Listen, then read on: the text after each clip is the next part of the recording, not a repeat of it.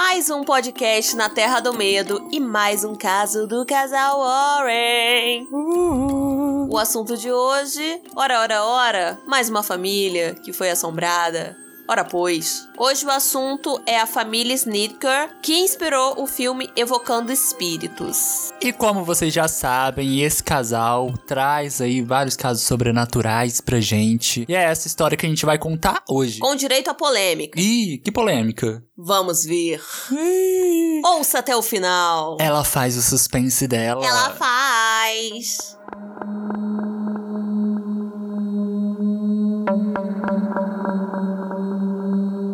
Eu sou o Vitor Eu sou a Cibele, e sejam bem-vindos à Terra do Medo. um podcast aconchegante pra gente conversar sobre o universo do terror. Todo sábado a gente tá aqui trazendo um caso sobrenatural pra você, porque este é o tema da nossa segunda temporada. E caso você não tenha ouvido a nossa primeira temporada, ela tá aí, pode maratonar à vontade o nosso podcast. A primeira temporada foi Teorias da Conspiração. E agora a gente tá no caso sobrenaturais, porque a gente gosta. Na verdade, eu gosto. O Vitor fica com medo. Mas eu gosto também. Confesso que dá um cagaço? Dá. Confesso que eu não durmo direito? Não durmo.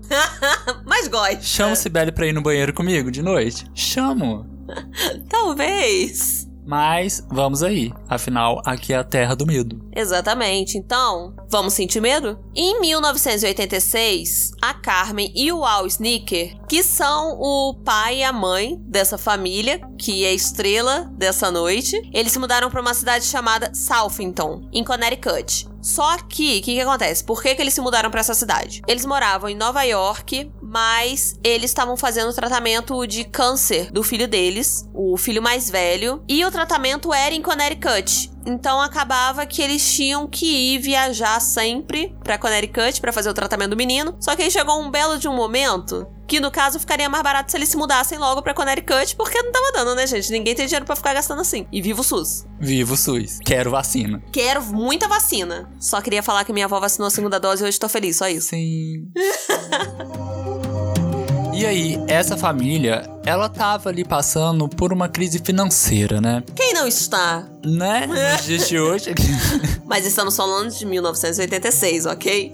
Daí eles acharam uma casa e eles acharam assim que era a casa perfeita pra eles, porque afinal era uma casa muito grande e o aluguel dessa casa era muito acessível pra eles, de acordo com a condição financeira deles, né? É, diferente dos outros lugares que eles tinham olhado, que o precinho tava um pouco salgado. Tava um pouco complicado. Aí, gente, tava tudo ótimo, né? Até aqui temos um- uma pessoa com câncer, né? Triste. Mas uma família que conseguiu pagar, tava conseguindo pagar ali o tratamento. Se mudou pra continuar o tratamento, tudo certinho. Uma família acolhedora, uma família que apoia. Só que, gente, a gente tá na terra do medo. E é nesse momento que a gente começa o quê? Entrar na parte do medo.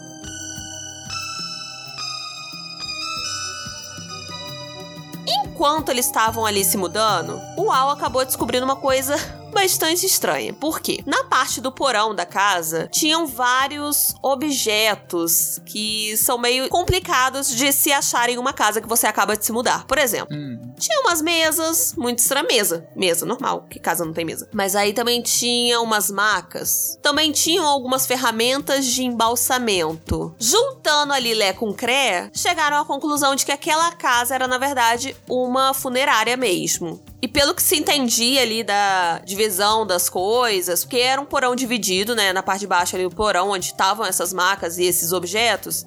O que acabava indicando que os corpos ficavam ali. Mas, gente, já estava dividido, como eu falei, né? Várias repartições. E ali parecia servir como um quarto perfeito para os dois filhos do casal. Então, eles pensaram assim, gente, já compramos, tá? Essa é a verdade. Então vamos ficar aqui. E aqui no porão vai ser o quarto dos meninos. Tá bom? Então tá joia. E aí eu vou ter que citar uma pessoa muito conhecida no canal, que é no caso Sibeli Salles mesmo. que daí pra frente foi o quê? Só pra trás. Salles, Cibele.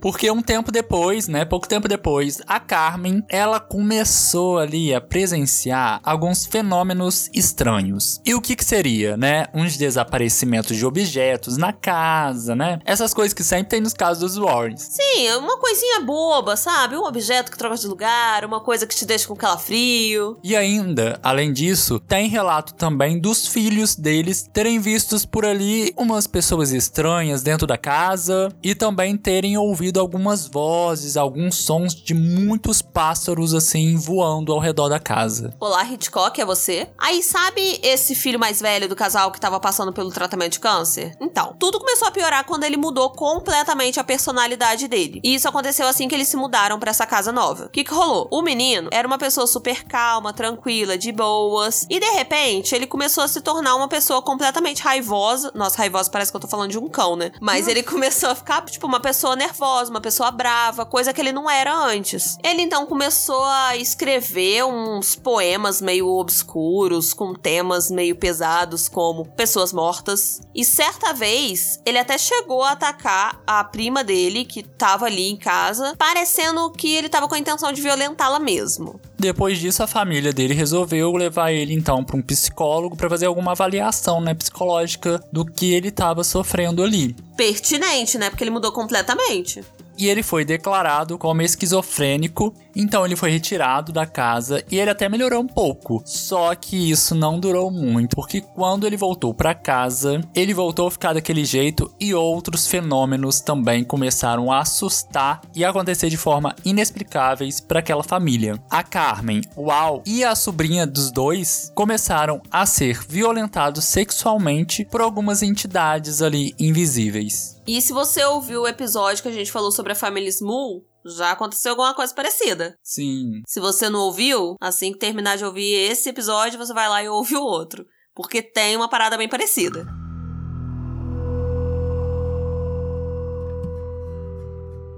Aí a Carmen, ela relatou que uma vez ela tava limpando a casa, tipo, lavando o chão com um esfregão e um balde, água e tal. Só que a água que ela tava usando começou a ficar vermelha e densa, como sangue. Tipo, meio que a água virou sangue, sabe?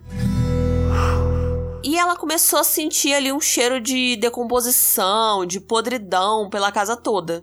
E para completar, ela começou a ver algumas aparições. Como por exemplo, ela viu uma pessoa que tinha cabelos longos, olhos completamente escuros, e ela também viu uma outra que tinha cabelos e olhos brancos e que tava vestindo um smoking, tipo uma roupa específica, sabe? Aí, gente, é nesse momento que a Carmen pensou assim: ah, tem o tal do casal Warren, né? Que o tal da Ed Lorraine Warren, que eles são um pouco investigadores paranormais. Então acho que é uma boa ideia chamá-los, não é mesmo? E foi isso que aconteceu. Eles chamaram os Warren e o casal se mudou para casa deles. E eles se mudaram junto com John Zaffis, que era outro investigador paranormal, e eles ficaram ali por algumas semanas. E durante esse tempo, eles também acabaram vivenciando, sentindo ali tudo que a família estava relatando. A violência que aquela família estava tendo ali por causa das entidades, eles presenciaram, né? Então, assim, alguns membros da família sendo jogados no chão, eles presenciaram. Chegou o um momento que o casal Warren chegou à conclusão de que é, teremos que fazer um exorcismo mesmo, porque não tem jeito. Aí eles fizeram o exorcismo e a casa foi liberada por eles. Daí, beleza, passado isso, esse tinha que ser o fim da história, né? Mas não foi. O que que rolou? É porque tiveram outras pessoas que moraram nessa mesma casa. E essas pessoas acabaram dizendo que, na verdade, na verdade, não tinha entidade do mal nenhuma ali na casa. E que, inclusive, rolou uma parada também que foi o seguinte: o vendedor da casa jurou de pé junto que falou com eles, avisou que a casa tinha sido ali uma funerária. Só que a família falava que não, que não foi avisada, que foi pega de surpresa. Nunca saberemos. E isso de pessoas que moraram na mesma casa que rolou alguma coisa assombrada desmentirem que a casa é assombrada, aconteceu também no caso de Amityville, que é muito famoso, que também é um caso que teve envolvimento dos Warren, que várias pessoas moraram na casa e falaram assim: não, não tinha fantasma nenhum, não, isso aí é bobeira. E aconteceu isso com a família Sneaker, né? Com essa casa que eles alegaram ser assombrada. Aí chegou a hora da tal polêmica que eu falei lá no início do podcast. Por quê? O Ray Garton, que é o autor de Ed Lorraine Warren, Lugar Sombrio, ele disse que foi muito difícil escrever sobre a família Sneaker, porque basicamente eles ficavam falando coisas que não se completavam. Cada um dizia uma coisa e acabava que o discurso de um acabava anulando o discurso de outro, então acabava que as informações não se encontravam. Foi então que ele procurou o Ed Warren, né, porque ele acompanhou a situação deles de perto, né? E o Ray Garten, ele fez uma publicação em abril de 99 que ele fez uma fala muito polêmica sobre o Ed Warren. Ele me disse para não me preocupar que a família era, entre aspas, maluca, fiquei chocado. Ele disse: Todas as pessoas que vêm até nós são malucas. Você acha que as pessoas sãs viriam até nós? Ele sabia que eu tinha escrito muitos romances de terror antes disso. Então, ele me disse para inventar a história usando todos os detalhes que eu pudesse incorporar ao livro e torná-los assustadora. Complicado. Essa foi a fala dele, tá, gente? É, não, não parece que é o Vitor, né, que decidiu aqui, ah, vou falar aqui o que eu acho, não. Foi a fala do Ray Garton. E, gente, essa é uma das polêmicas que tá em volta ali do casal Warren. Tem muitas outras, tá? que pretendemos trazer aí no canal. Fiquem de olho. Apesar disso, né, de ter essa fala aí, algumas pessoas que moraram ali na casa chegaram a relatar também que presenciaram algumas coisas estranhas ali acontecendo, mas nada que chegasse perto dos relatos que a família Snideker estava falando, né? Se esses relatos são reais ou não, a gente provavelmente nunca vai saber, né? Vai também muito de crença. Só que o que que rola? Como o caso ficou famoso, né? Ficou bastante conhecido, as pessoas ficam curiosas para olhar, para ver, nossa, essa casa foi assombrada, as pessoas As pessoas são curiosas. As pessoas né? são, elas não se aguentam. A gente também é curioso. Um sim, pouquinho. sim, sim, Eu bastante. nem tanto, porque se eu vejo assim, é casa mal assombrada, pra que que eu vou chegar perto? Pra que que eu vou querer saber? Quem é você no rolê? Cibele, a curiosa que quer ir ver pra ver se tem fantasma mesmo, ou Vitor, que tá de boa. Mas lembrando que é sempre respeitando, Sim, né? sim. Tipo, Não invadindo a privacidade dos outros, nem sendo inconveniente, né? E é sobre isso mesmo que eu vou falar agora, sabe? Porque tem gente morando nessa casa e os proprietários, eles sofrem muito com a invasão do povo. Tipo assim, não é invasão, ninguém coloca, ninguém vai entrando na casa deles assim, mas imagina você tá na sua casa, aí de repente você olha do lado de fora tem uma pessoa tirando foto, ou então alguém te aborda pra falar assim: "Nossa, sua casa é assombrada". É chato pra caramba, sabe? Ai, como é que é morar numa casa assombrada? Aí você já viu fantasma? Aí o que que acontece? Eu, quando eu tava pesquisando sobre esse caso, eu encontrei uma fala da proprietária de 2009, essa fala dela. O nome dela é Susan Trott Smith. Ela disse que a maioria das pessoas é até respeitosa e ficam na estrada olhando de longe e tal, e que ela não se incomoda muito com as pessoas tirando foto, mas o maior problema são as pessoas que vão até a porta dela de forma rude, e com forma rude é tipo assim, batendo como se fosse um lugar público, sabe? E falando com os filhos dela que, tipo, ai, vocês moram numa casa mal assombrada, tá? Não sei se vocês sabem, tá? Então, assim, isso é desrespeitoso demais. Tá bom? Que nem o caso de MTV, gente. é, eu e o Vitor, a gente já falei aqui várias vezes que a gente faz passeios pelo Google Maps, tá? A gente faz esse tipo de coisa. Aí a gente. Inclusive, Sibeli teve a ideia de fazer um tour também lá pela Twitch. É mesmo, gente. Sim.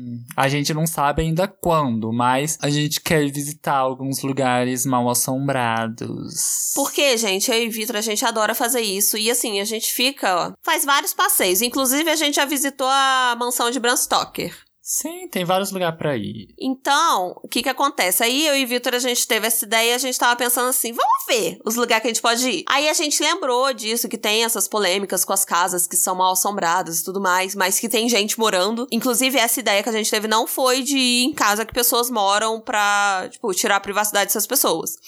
Só que a gente lembrou da casa de MTV. Inclusive, gente, a casa está borrada pelo Google Maps, tá? Provavelmente porque as pessoas perturbam. Eu já pesquisei bastante sobre esse caso, o de MTV, e enquanto eu tava pesquisando, gente, a quantidade de vídeo no YouTube que tem de pessoas passando em frente da casa, filmando e tirando foto e etc, sabe? Deve ser chato, mas não é nem chato a palavra, sabe? Eu acho que é um pouco desrespeitoso até. Então, o pessoal que às vezes compra a casa, porque nos Estados Unidos tem muito disso, né? Você comprar uma casa mais barato, porque tem fantasma, porque gente morreu dentro dentro. Você iria, Vitor? Pagar mais barato pra morar numa casa dessa? Muito obrigado.